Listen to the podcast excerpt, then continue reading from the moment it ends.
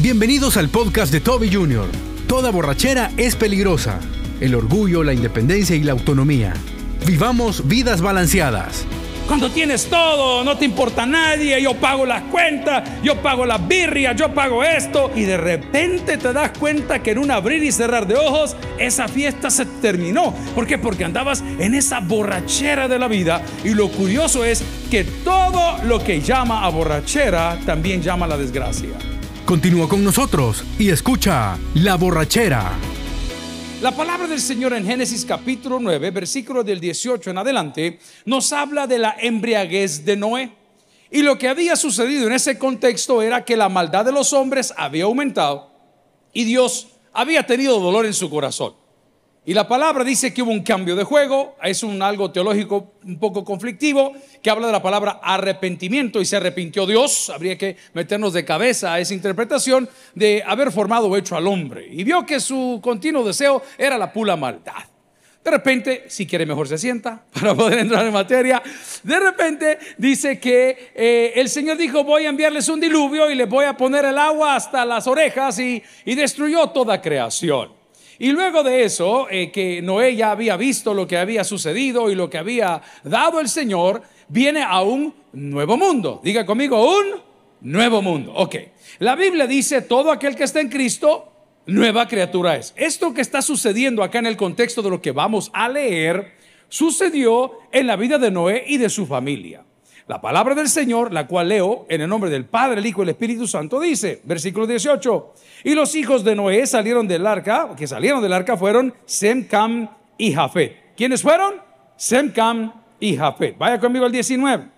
Estos tres son los hijos de Noé, y de ellos fue llena toda la tierra. Versículo 20. Después comenzó Noé a labrar la tierra y plantó una viña, y bebió del vino. ¿Y qué sucedió? Y se embriagó y estaba descubierto en medio de su tienda. Y Cam, padre de Canaán, vio la desnudez de su padre y le dijo a sus dos hermanos que estaban fuera. Entonces Sem y Jafet tomaron la ropa y lo pusieron sobre sus propios hombros y andando hacia atrás cubrieron la desnudez de su padre, teniendo vueltos sus rostros y así no vieron la desnudez de su padre. Versículo 24. Y despertó Noé de su embriaguez y supo lo que le había hecho su hijo más joven y dijo, maldito Canaán, siervo de siervo será a sus hermanos. Oremos al Señor. Padre, que en esta tarde tu palabra sea predicada y que podamos aprender de la misma. Cuidarnos, Señor, de la embriaguez, de la borrachera y no necesariamente de alcohol. Para muchos será de poder, para muchos será de capacidad, para otros será de belleza, pero danos una vida equilibrada con la ayuda de tu Espíritu Santo. Te lo suplicamos en acción de gracias, en el nombre del Padre, el Hijo el Espíritu Santo. Y la iglesia dice, amén. Amigos y hermanos, cuando pegó la pandemia hace dos años, estamos hablando en febrero, curiosamente, lo primero que se acabó en el súper fue el papel higiénico. ¿Ah? ¿Cuántos vieron ese fenómeno? La gente salía con los montones de papel higiénico y yo todavía me pregunto, entiendo por qué y para qué, pero no entiendo qué, qué estaba sucediendo. ¿Por qué la gente se llevaba el papel higiénico? ¿Ok? Y cuando es época navideña y, vienen todas las ofertas de los supermercados, yo no veo que tengan ahí imágenes del niño Jesús, ni que tampoco tengan en oferta el burro del nacimiento, ni que tampoco tengan ahí las cosas que se ponen. ¿Qué es lo que ponen al centro del periódico? El guaro. Diga conmigo, el guaro. Amigos y hermanos, este asunto nos ha complicado la vida ya por demasiado tiempo. Hay personas que tenemos esa debilidad o tuvimos esa debilidad y estamos propensos a tropezar. Diga conmigo, propensos a tropezar. Pero hoy quiero tomar esa figura e interpretarla con las cosas y etapas de la vida. Aquí estás viendo un Dios de pactos. Diga conmigo, un Dios de pactos. Ojo, quiero contarle que el arco iris, el cual nosotros conocemos, no pertenece a la comunidad LGBTQ de ninguna manera. El arco iris está en la Biblia, dice que es la señal del pacto que Dios hizo con el hombre. Y le dijo: Cada vez que voltees a ver las nubes, vas a ver la señal del pacto. Y ese arco iris significa que nunca más volveré a destruir la tierra con agua, pero sí con rayos. Ah, él se dijo: Voy a hacer un pacto contigo. Entonces, por eso es tan emocionante cuando uno ve para allá y, ve el arco iris dice: Wow, ese es un pacto de Dios. Nosotros tenemos un Dios de pactos. Diga conmigo: Tenemos un Dios de pacto. Bueno. Y él no es hombre ni hijo de hombre para que mientras se arrepienta.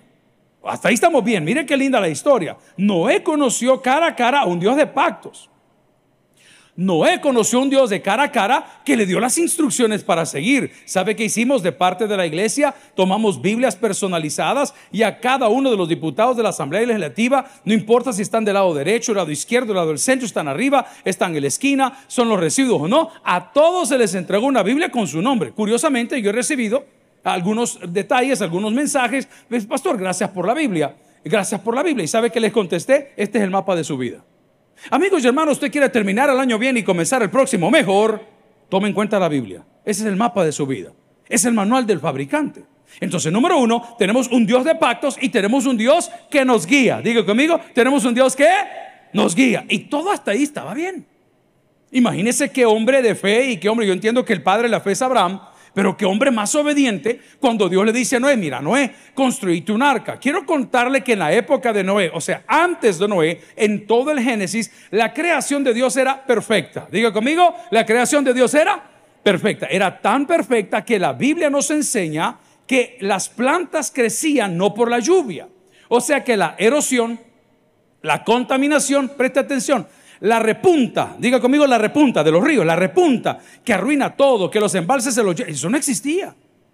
Porque la tierra se alimentaba de un vapor mismo que salía de la tierra. Qué interesante. Hacíamos un programa de televisión con el presidente de ANDA y me explicaba que van a poner alguna planta potabilizadora. Potabilizadora. ¿Se entendió lo que dije? Amén. Si no me corrigen más tarde. Una planta potabilizadora y quieren trabajar con el agua del del lago de Ilopango, el lago de Ilopango. Pero el lago de Ilopango tiene ciertas sustancias del agua que son muy pesadas. Entonces no se puede tomar del lago per se y purificar por osmosis invertida o inversa el agua, no se puede. Entonces lo hicieron con unos pozos alrededor para poder poner este proyecto, que son unos proyectos maravillosos que vienen en los próximos años. Pero hablando del agua y estas cosas, se da cuenta como Dios es un Dios de pactos, es un Dios que nos guía y cuidaba de nosotros porque su creación era perfecta era perfecta. Past tense, pasado. Era perfecta. ¿Y qué fue lo que lo desfiguró? El pecado. Estaba viendo un TikTok el día de ayer donde aparecen unos abuelos españoles, son seis de ellos o cinco de ellos sentados en algunas sillas, sobre unas bancas, y aparece una nueva generación de jóvenes. Entonces aparece un niño, una niña y una no binaria. Esta no binaria son las personas que dicen que no se identifican ni con un lado ni con el otro. Entonces la abuelita dice, pero tía, no te entiendo, ¿cómo que no binaria? ¿Y qué es lo que tú eres? No, es que yo no soy ni niño ni soy niña. Entonces, y comienzan a discutir. Es bien interesante cómo el hombre ha complicado lo sencillo. Dos y dos son 4. 4 y 2 son 6. 6 y 2 son 8. ¿Y 8? Entonces, ¿para qué la vamos a complicar? pero el punto 5.9.12.14, la raíz cuadrada, eh, ya vamos complicando la creación de Dios. Dios es tan maravilloso que le dice a Noé, ¿sabes qué? Vas a construir un arca. Y le dice Noé, ¿pero de qué me hablas de un arca? Es que va a caer lluvia. Y Noé dirá, ¿y qué es lluvia? Porque no conocían la lluvia. No sabían que era lluvia. La tierra no había sido golpeada por la lluvia. Pero detrás de la lluvia es curioso que cuando caen unas buenas tormentas, siempre en medio de las nubes podemos ver el arco iris. Vemos el pacto de Dios. Nosotros estamos influenciados hoy en El Salvador y en cierta parte de Centroamérica por un fenómeno que se llama la niña. Diga conmigo, un fenómeno que se llama, que de niña no tiene nada. Pero bueno, es la niña, ¿verdad? Así la llama. ¿Y en qué consiste el fenómeno de la niña? Un montón de humedad y un montón de agua. Este año, en los primeros meses del año, ya había caído la cantidad que normalmente recibimos de lluvia. Sin embargo, comenzó a darle más y eso va a suceder el próximo año también. Es curioso que hoy en diciembre están los meses tan calurosos y tan húmedos como nunca los hemos tenido. La semana anterior que teníamos nuestra actividad maravillosa del año en el estadio, la noche anterior había hecho un frío bien galán y dije, oh, qué bueno, va a estar fresco en el estadio. Ya escogí la bufanda, las botas de nieve peludas de la bicha que anda así, ¿verdad? Los pompones y las dos chibolas que andan rebotando ahí de pelo para arriba y para abajo. Hermano, estaba haciendo una humedad infernal ese día. Estaban bajo un fenómeno. Pero este hombre llamado Noé escuchó el llamado de Dios porque Dios le guiaba. Le dijo, construite un arca y metete por favor a tu familia y metete dos animales de aquí, metete dos animales para allá y vayan para allá. Me encanta, por favor busque Monte Ararat, que es donde dice la palabra de Dios que reposó el arca y ver todo lo que ahí se habla y todo lo que ahí se dice que se ha encontrado, está ahí en la Biblia. Quiero recordarle que Génesis no es un libro doctrinal, es un libro narrativo descriptivo. No es para hablar doctrina, es no habla de la secuencia de tiempo exacto. Por ejemplo, dice que los hijos de él eh, llenaron toda la tierra. ¿En cuánto tiempo? No sabemos. No sabemos. Pero el punto del día de hoy es que este hombre, después de haber conocido a un Dios de pactos, después de haber conocido a un Dios que le guiaba, después de, haber recibido una vida nueva, porque era una nueva creación, eran reglas nuevas, Dios les dice cómo vivir. Y le dice, si usted lo quiere leer en su casa, ahí en los capítulos 9 del 1 al 4, o 9 del 5 al 7, o 9 del 8 al 11, o 9 del 12 al 17, o 9 del 9 al, del 20 al 23, ahí vienen las nuevas reglas de vida. Le dice, mira, todo animal que ande por ahí te va a servir para comer. Son nuevas reglas. Cuando usted viene a la familia del Señor, usted ha, ha sido sepultado con Cristo y resucitado a una nueva vida. Entonces, ¿cuál es el relajo que tenemos? Que andamos queriendo comprar con el DUI vencido. Que andamos queriendo viajar con un pasaporte vencido. Que andamos queriendo sacar dinero del cajero con una tarjeta vencida. Y esa tarjeta ya no está en función. Funcionó por un momento, pero ya no te funciona más. Porque dice la palabra, todo aquel que está en Cristo que dice, nueva criatura es, y sigue diciendo, las cosas viejas pasaron y aquí todas son hechas nuevas. Lo mismo aplicaba aquí. El mundo había caído en una espiral de maldad, viendo los hijos de los hombres, que las hijas de los hombres eran hermosas, se llegaron ahí y concibieron, y se hizo un relajo. Pero cuando esto sucede, Dios le dice, te voy a dar una nueva oportunidad. ¿Cuál fue el error entonces de este hombre? La borrachera. La embriaguez. Él comenzó a trabajar. Y cuando comenzó a trabajar, lo primero que uno ve son los frutos. Hablemos de diferentes tipos de borracheras. La borrachera de la juventud. ¿Ah? Eh, usted es imparable. Usted nadie lo detiene. Usted tiene toda la fuerza del mundo. Mire cómo las cosas cambian. Aquellos que ya pasamos de los 30, de los 40, de los 50, los que van rumbo al más allá. Es increíble cómo todo va cambiando.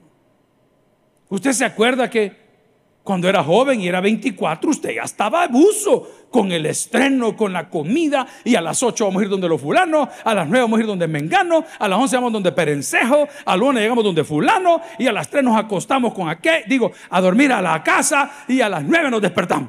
Ah, y mañana nos vamos para la playa. Hoy, hermano, 24 a las 8 de la noche viendo el niño del ropo pom pom, ropo ya dormido en el culto del hermanito todo cambia. Las prioridades cambiaron. Hay un texto bíblico que yo mencioné el otro día que dice, joven fui y he envejecido y no he visto justo desamparado ni qué. La borrachera de la juventud.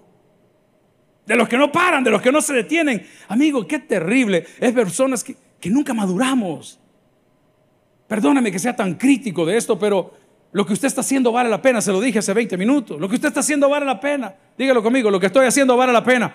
Y que invertir en su vida, hermano, invertir en su vida.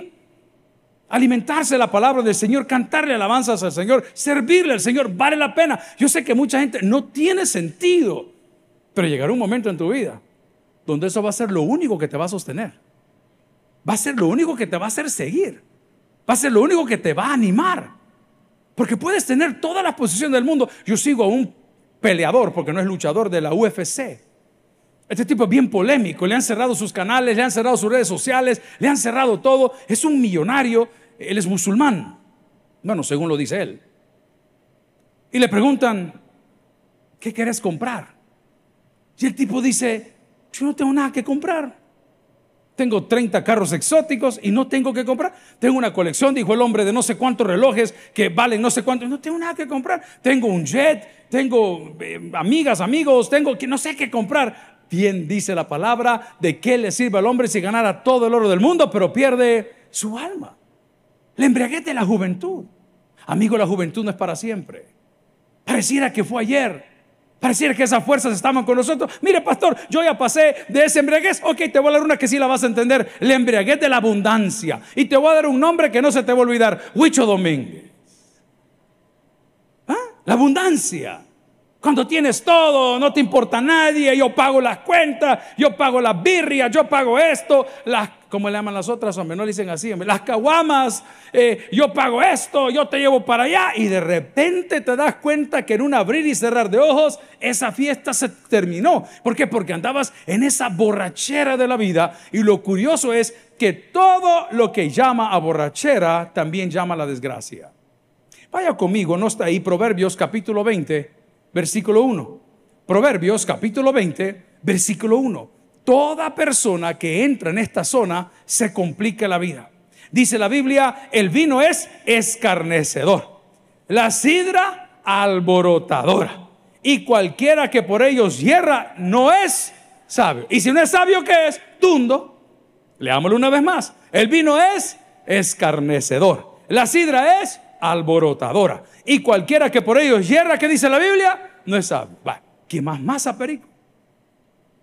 Va, yo no tomo, sí, pero, pero estás con tu juventud, que crees que eres invencible. Dos, estás con tu abundancia, que crees que todo lo puedes manejar. Amigo y hermano, dice la Biblia que las riquezas serán alas como las águilas y volarán al cielo. Y va más allá diciendo, ¿será la corona para perpetuas generaciones? Quiero que vaya conmigo a otro proverbio, Proverbio 23, versículos del 29 al 33. Y vamos a entrar en un término borrachera, porque hay gente que anda jugando con la borrachera en el espíritu, cosa que está muy mal interpretado y muy mal aplicado a la vida cristiana. Proverbios capítulo 23, versículos del 29 al 33. Si lo tiene por ahí me ayuda y si no lo vamos a poner aquí rapidito para poder encontrarlo. Lo tenemos ahí. ¿Para quién será el ay? ¿Para quién el dolor? ¿Para quién las rencías? ¿Para quién las quejas? ¿Para quién las heridas en balde? ¿Para quién lo amoratado de los ojos? Para los que se detienen mucho en el vino para los que van buscando la mistura. No mires al vino cuando rojea, cuando resplandece su color en la copa. Se entra como suavemente. ¿Cómo se entra? ¿Cómo se entra? Ajá, suavecito. Y después que dice el otro, dice, más al fin como serpiente mordará y como áspid, ¿qué va a dar? Dolor. Siga conmigo. Tus ojos mirarán cosas. Al compadre lo ve guapo. Papá, sí. Mm, dice este, él le habló la tuerca. ¿Y cómo sucedió? ¿Y cómo sucedió? En la borrachera.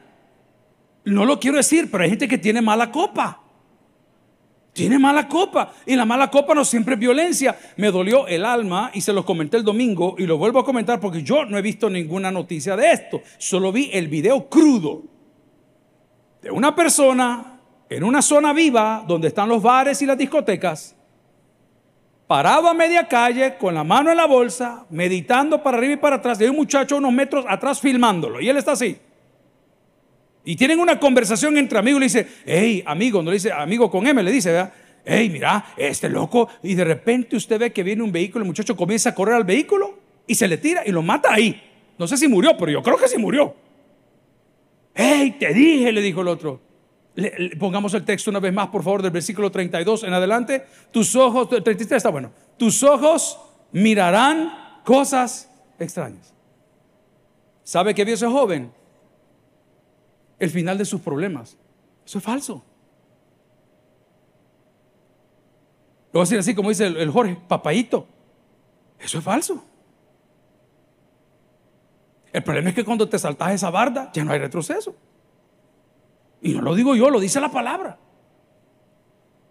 Ya no es que te vas a ir al purgatorio y tu familia te va a hacer siete misas, vas a ir a pagar ocho pesos por cada misa para que mencionen tu nombre y hagas del hoyo. Eso es falso. La Biblia es clara. Yo respeto mucho a los religiosos, pero la Biblia es clara. Me voy a tirar de un edificio y cuando me caiga se va a acabar el problema. Papá, ese es el inicio o de tu gloria o de tu condena. Pero qué curioso que fue la borrachera o de juventud. Y cuando hablo de la borrachera de juventud, obvié, porque hay menores, hablar de la fiesta sexual que hay. O sea, tú crees que te puedes revolcar con quien tú quieras. Así pensaba Freddie Mercury también. Super vocalista de Queen.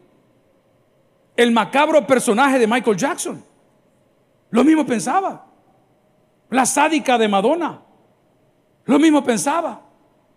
Y que me preguntó si tiene mucha novia. También es idiota.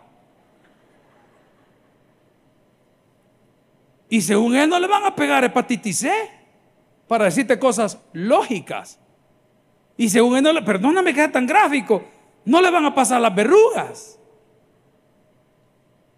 Y según él, los fluidos que van a intercambiar entre dos personas que a saber con quién estuvo, no te van a afectar más adelante. Andas buscando al médico para que te trate la displasia porque no ves cómo te dio. Si querés, te explico. Ahí viene el montón de oración. Ay, padre, pues todo comenzó por una borrachera. Recuerdo algunos amigos que pues tenían sus facilidades, ¿verdad? Y un día vino desesperada la esposa, venía herida, venía golpeada, venía molesta. Y tenía razón. Al marido, ¿cómo le encantaba andar jalando gente? Yo como veo hombres que andan con hombres bien raros, de volado, ¿me entiendes? Yo tengo un par de amigos ahí, pero, pero yo, ¿me entienden? No como que me bañe con ellos, esas cosas no, no son para mí. Ay, vení fulano, ay, que mi compadre, ay, lavame la espalda, ay, ay. ¿Qué es eso? Y se fueron a meter allá a la playa. Claro, yo les respeto. Es su problema. Pero si yo tuviera una hija de 14 o 15 años y le compro un micro traje de baño y la pongo a caminar en medio de todos los animales de mis amigos y en medio le meto guaro a la mesa, ¿qué creen que va a pasar, hermanos? ¿Y qué creen que va a pasar? Si ustedes son los papás, ustedes son los responsables, hombre. Explíquele a su niña qué es lo que le va a pasar. La cipota no, ella, no tiene el conocimiento, por eso no las acusamos. Ellas son adolescentes porque adolecen de cosas. Usted tiene que ponerse firme. No le dije que lo ofenda, explíquele. Amor, mira, ese chamaco que anda contigo desde hace rato me anda tirando líneas. Explíquele. Ay, no, ya ves. Eh, todo este tipo de cosas termina mal porque el diseño de Dios no es ese. Ah, qué religioso. Le soy bien honesto. Esto yo no lo podía predicar hace 20 años. Es falso. Porque como no lo entendía, porque ande, no pasa nada. Como no, si pasa un montón de cosas, le termino el chambre porque los tengo. Al regresar, se van al rancho de playa un rancho de playa tan sofisticado que en cada palmera había un parlante Bose para los que conocen del buen sonido. O sea, una cosa linda. Pues. Comienzan a cruzar tragos y la criatura se, se va a dormir al cuarto acostumbrado. Lo triste fue cuando de repente la cipota grita porque uno de los borrachos que estaba en el rancho se había llegado a meter con la cipota al cuarto. ¿Y qué pasó? Sale el papá enojado, desenfunda un arma y ¿qué creen que pasó? No, compadre, perdóname, me equivoqué de cuarto. Ay, amigo y hermano, hay un adagio que no está en la Biblia que dice, en guerra avisada no hay muertos. La borrachera de la juventud, que crees que te puede revolcar con quien quiere y no hay consecuencias. La borrachera de la abundancia, que crees que puede andar por todos lados repartiendo y dando y de repente las cosas te van a tomar. Tenemos la borrachera de la belleza. Amigo, todo se sale del lugar. Dígalo conmigo, por favor. Todo se sale. Algunos no entienden todavía, ya lo van a entender más adelante. Todo se sale del lugar. Es que hemos cambiado, nuestros cuerpos cambian. A mí me cuesta entender esto, se los confieso, me cuesta. ¿Por qué? Porque también nosotros tenemos una pareja y la mujer después de parir tres hijos no es la misma de la bicha bonita que la vas a ver en la televisión. No es lo mismo, hermano, si esta no han parido ni uno. Y si lo han hecho, les han hecho su ajuste. Rolando, tu cirujano, ¿dónde estás? Pero me entiende, ¿cómo es posible que usted le diga a la mujer, mira, ¿cómo estás? Papá, si ha tenido los tres que ha parido y vos que es un gran retrasado mental, que, que una gran carga a la mujer, ¿y qué esperás? Pues, si ya no tiene 20 años. No puede juzgarla con, ese, con esa vista de hace 20 años. Si usted quiere entrar en materia de los hombres que es bien exigente, párese ante un espejo y quítese los pantalones. Ahí va a dar cuenta de lo que le estoy diciendo. Oh, ya no, si no es lo mismo. Usted era el delantero de la selección y hoy ni adelante tienen. ¡Ah! Ya, ya no es lo mismo. En tu borrachera de poder, que crees que estás por encima de la gente, que crees que puedes juzgar a la gente, que crees que vas a tener el pisto siempre, crees que el puesto en el gobierno va a ser para siempre, papayito, esperate. You got another thing coming. Eso le pasó a Noé. Yo me imagino que cuando él vio que él estaba solo y que sus hijos eran los príncipes y los principitos y que tenían familia, él dijo, aquí mando yo, aquí las cosas las hago como yo quiero. Y esta viña es mía y se puso a chupar. Me voy a meter un lío bien fuerte teológico. Y es el problema, que aquí se dice que el hijo violó al papá. Eso dicen los comentaristas bíblicos. Eso es porque todo tiene que ver con sexualidad. Qué terrible pasaje de la Biblia. Así terminó el relajo. Ver la desnudez de tu papá tiene, implica sexualidad. Quiero que vaya un texto conmigo porque voy a poner una base. Vaya conmigo a Levítico 18 del 6 en adelante. Levítico 18 del 6 en adelante. Cada vez que la palabra habla de llegarse a una persona, ver su desnudez, tiene que ver con sexualidad. Mire el zafarrancho que se armó por la borrachera que este se puso. La borrachera de orgullo, la borrachera yo puedo, la borrachera de oportunidades, la borrachera de mi intelecto, dice la palabra. Ningún varón se llegue a parienta próxima alguna. Para descubrir, dice, su desnudez. ¿Quién lo dice? Ok, y si lee el texto de Génesis donde estábamos, dice que el hijo descubrió la desnudez del padre. Un abuso de un hijo a un padre por el amor de Dios. Ya no nos compliquemos, hombre. Usted es evangélico. Acabo de dar una ley de Sodoma y Gomorra porque no es ni de Persia aquí, vea. Mis pastores no van a ejecutar bodas donde haya guaro y donde haya baile. No las vamos a hacer. Ay, pastor, entonces no es case, vean lo que haga. a buscar una de estas iglesitas que les gustan los clubes, donde los músicos se van de los bares el fin de semana de chupar y tocar un gig de otra banda y llegan el domingo a tocar aquí. Váyanse a su casa, hermano. No nos interesa. Así hemos prostituido el evangelio.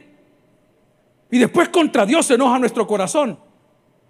¿Cómo es posible que ahora en las bodas cristianas estemos repartiendo guaro? Vergüenza les debería dar. Eso no es correcto. Pero voy al punto, si ese aplauso es para desde el corazón, haga lo que usted quiera. Simplemente le tengo que decir que en algún momento de su vida decir, mira, lo que dijo ese metido tenía razón. Y tengo la razón porque lo dice este libro. Estamos complicando las cosas. ¿Se acuerda que le dije que hace 20 años no podía predicar así? Es cierto, no podía. ¿Sabe qué preguntaba? No sé si a usted le ha sucedido. ¿Y qué día cae Navidad? ¿Quieren que le diga por qué lo preguntaba yo?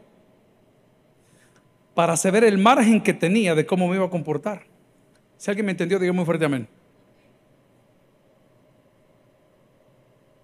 Y en algún momento dije, ay, Navidad nos cayó sábado, no podemos chupar, porque el domingo hay culto ni un amén. ni un amén, hermana Pati. ¿Ah? Ni rompoper, Santa Clara. ¿Ah? No se puede porque... Miren la borrachera. Miren, hermanos, lo que le estoy predicando hoy es bien duro contárselo de otra perspectiva, porque mi tío, el hermano de mi papá, murió por alcohólico, tirado del centro de San Salvador, literalmente en un basurero. ¿Sabe por qué lo conocí? Porque dormía en mi cuarto. Porque mi papá le trató de salvar la vida múltiples veces. Porque lo llevaban a la casa, se llamaba René, y ellos decían, en vez de decir hermano, se decían hermano, hey mano, dame 25 pesos. Me recuerdo la última vez que yo lo vi, vivo.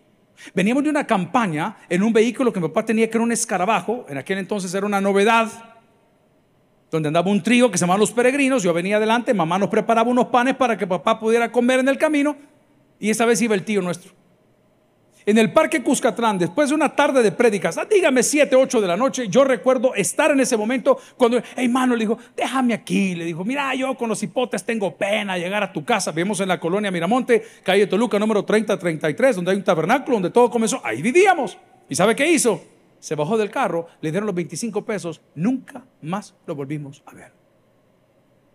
Su mejor amigo, que era el que lo cuidaba, el compañero de chupa, el de un día llegó por acá, le dijo al pastor, estamos en las oficinas en el centro de San Salvador, pegado a lo que ahora es una universidad ah, tecnológica. Pastor, su hermano se está muriendo, ya no puede comer. Solo le podemos dar guineos y mentas para poderle quitar esa sensación, el heartburn que tenía, el reflujo que tenía en todo. El tío Meme que está a cargo de retorno, que es la pasión de nuestro ministerio, por eso ellos fueron a reconocer el cuerpo, a enterrarlo al cementerio, donde estaban mis abuelos. Amigo, lo que te estoy predicando no es un cuento de hadas. Es una serpiente que te puede morder y te puede morder duro. Si no te muerde a ti, va a morder un hijo tuyo. Si no muerde a tuyo, va a morder una hija tuya. Va a morder a alguien porque la borrachera fue la peor decisión que Noé pudo tomar después que Dios le dio una nueva oportunidad. Dice la palabra del Señor, si me acompaña por favor, hablando de Biblia, Efesios capítulo 4, versículo 18, que las personas que entramos en esta espiral tenemos nuestro entendimiento entenebrecido. Dice la palabra, teniendo el entendimiento entenebrecido, ajenos de la vida de Dios por la ignorancia que en ellos hay, por la dureza, ¿qué dice la palabra? Del corazón. Mira vos, este miércoles estuvo más o menos de borracheras, hablaron, y yo no tomo, sí, pero tiene su borrachera de juventud, tiene su borrachera de autosuficiencia, tiene su borrachera de un montón de títulos. Mire, hermano, yo no me río porque a mí me ha costado sacar los míos. Pero cuando me mandan hojas de vida con el montón de capacitaciones y no tienen trabajo, aquí algo está mal. Diplomado en no sé qué, diplomado en no sé cuánto, sabe manejar Excel, puede contestar en inglés, sabe chatear y usar TikTok, sabe hablar tal cosa, come pollo campero, de vez en cuando come chicharrones con rey. Eh, la hoja de vida. El gran científico y no tiene trabajo. Yo amo las palabras de mi papá. Me encanta, me, me recuerda tanto cuando decía, ¿y de qué te sirve el título? Si Dios no te ha dado el trabajo. Y hay gente que no puede ni contar. Y tienen unos empleos ¿y este de dónde? Se llama gracia de Dios. Contra la gracia de Dios no hay perno. Amigo y hermano, yo no te quiero molestar, solo te quiero decir, yo estaba leyendo esto y dije, wow, la borrachera de este loco terminó mal. Terminó mal. Según el texto y según los comentaristas de Enduring Word, le recomiendo Matthew Henry un segundo. Lo básico, así los suavecitos. Ahí hubo un abuso. Ahí cambió. Pero si la tierra estaba limpia, si Dios te dio una nueva vida e insistimos en querer hacer las cosas porque tenemos la borrachera de la juventud, la borrachera de la abundancia, ojo, la borrachera del trabajo. Mire, este, tengo una cita, no tengo esto, tengo lo otro. Yo solo doy una recomendación. Haga tiempo para Dios, hermano. No importa si es en la radio, no importa si es en la tele, no importa si es YouTube. Haga tiempo para Dios. No tendrás dioses ajenos delante de mí. Probablemente en estos días te va a llegar un trozo de oportunidad. Y te van a decir, mire, don fulano, le queremos duplicar lo que usted tiene, le queremos poner lo que usted tiene, queremos pagarle más de esto. Lo único que mire, va a tener que viajar por toda Centroamérica. Oye, usted va a ser el supervisor de ventas de esta multinacional y usted va a pasar en hoteles y va a tener reuniones y usted llega a la casa, al tesoro que Dios le dio, a sus hijos, a su esposa y le dice, señores, Dios nos ha bendecido. ¿Y por qué nos bendijo Dios? Hoy soy el gerente de una multinacional. Ya no voy a crear a mis hijos, ya no voy a ver a mi mujer, ya no voy a comer en mi comedor ni en mi cocina, voy a andar en hoteles de los mejores, pero los voy a perder a todos ustedes. Es que el enemigo es chuco, hermano. Y nos apantalla cambiando los espejitos por oro. Y anda prometiendo cosas que ni le pertenecen. Pero si el día de hoy aprendemos que la borrachera en ningún momento trae cosas buenas, te garantizo que vas a cuidar mejor lo que produce tu viña. Vaya conmigo, que tengo que decirlo, a Efesios capítulo 5, versículo 18. Hay algunas personas, quiero tocarlo, porque dice, hey, fulano está borracho en el espíritu. Y entonces la gente se asusta. Saben que entrevisté a un joven muy interesante, es un youtuber, se llama el tío Frank. Y al terminar nuestra entrevista nos quedamos platicando casi una hora más. Y él me preguntaba de las diferencias que hay o existen entre las diferentes corrientes cristianas. Y una de las cosas que él dice más le asustaba era que ahí por la casa hay una corriente de hermanos que hacen unos zafarranchos y, caen al suelo. Y, lea lo que dice la palabra. No os embraguéis con vino, en lo cual hay, que dice? Va, ya usted, si se quiere sentar con los bolitos, denle. ¿Quiere llevar usted su pata de elefante? Dele. ¿Quiere llevar la botellita de Olpar? Ahí me invita. Dele. La Grey Goose, dele. Cinta azul, dele. Ya sabe lo que va a pasar. Ya sabe lo que va a pasar. No os embraguéis con vino en lo cual hay disolución. Antes bien, ¿qué dice? Sed llenos del Espíritu Santo. Todas esta gente que caen en estas manifestaciones terminan mal. Terminan peleados, terminan divididos, terminan creyendo que uno es superior que el otro, terminan creyendo que yo tengo más unción porque yo hacía más borracho y, lo han televisado. Amigo y hermano, la vida cristiana es una vida balanceada. Dígale conmigo, la vida cristiana es una vida balanceada. Usted ve que la cosa se pone fea, levántese y váyase para otro lado. Yo tengo una debilidad terrible por muchas cosas, entre ellas los postres. Alguien diga, aleluya. A mí me encanta. El contador de nuestra oficina llegó a la casa el día de ayer, el señor Gutiérrez Hernández, a quien agradezco, y me dejó una canasta de la Santa Eduviges con semita de guayaba, semita de piña, semita de engorde Semita atora chucho. Semita ayúdame a vivir. Semita los años en Canaán. ¿Eh? ¿Qué me dijo? Y voy viendo la gran canasta. Y en el día de hoy, hombre, hoy macho. Me, no me domina. Por las 11 de la noche he guado las patas, hermano. Y voy viendo la canasta en la cocina. Decía con un vasito de leche. todo me es lícito, pero no todo me conviene. Todo me es lícito, pero no todo me edifica. Mi deseo el día de hoy es que te cuides de los frutos de la viña que el Señor te ha dado. Porque los frutos que el Señor te ha dado es para que tengas en tu nueva naturaleza, en tu nueva familia en Cristo, en tu nueva etapa de vida, abundancia. Pero si esos frutos te embriagaron, lo primero que vas a hacer es cerrar los ojos. Y cuando ya estés embriagado de poder, que lo que el Señor va a hacer, te lo estoy anticipando y anotar la hora y la fecha, te va a comenzar a cortar las alas. Lo típico, lo primero que se te va, son las finanzas. ¿Te quiere parar Dios? Te cierra la bolsa. Después, ¿qué viene? Tu salud. Tu salud. A un examen fuiste. Fíjese que le hemos oído un ruido raro. Fíjese que tiene... ¿Y lo tercero qué es? Tu familia. Pero ¿cómo es que no lo ve? Andan embriagados. Estamos embriagados de poder. Pero la palabra del Señor, que es grande en misericordia, no recuerde, uno dice, venid a mí los que estáis trabajados y cargados, y os haré descansar. Si el día de hoy andas caminando con la gente equivocada, andas disfrutando de los frutos de tu viña, andas embriagado de poder, quiero recordarte que a cualquier situación Jesús es la solución. El que tiene es para hoy que oiga.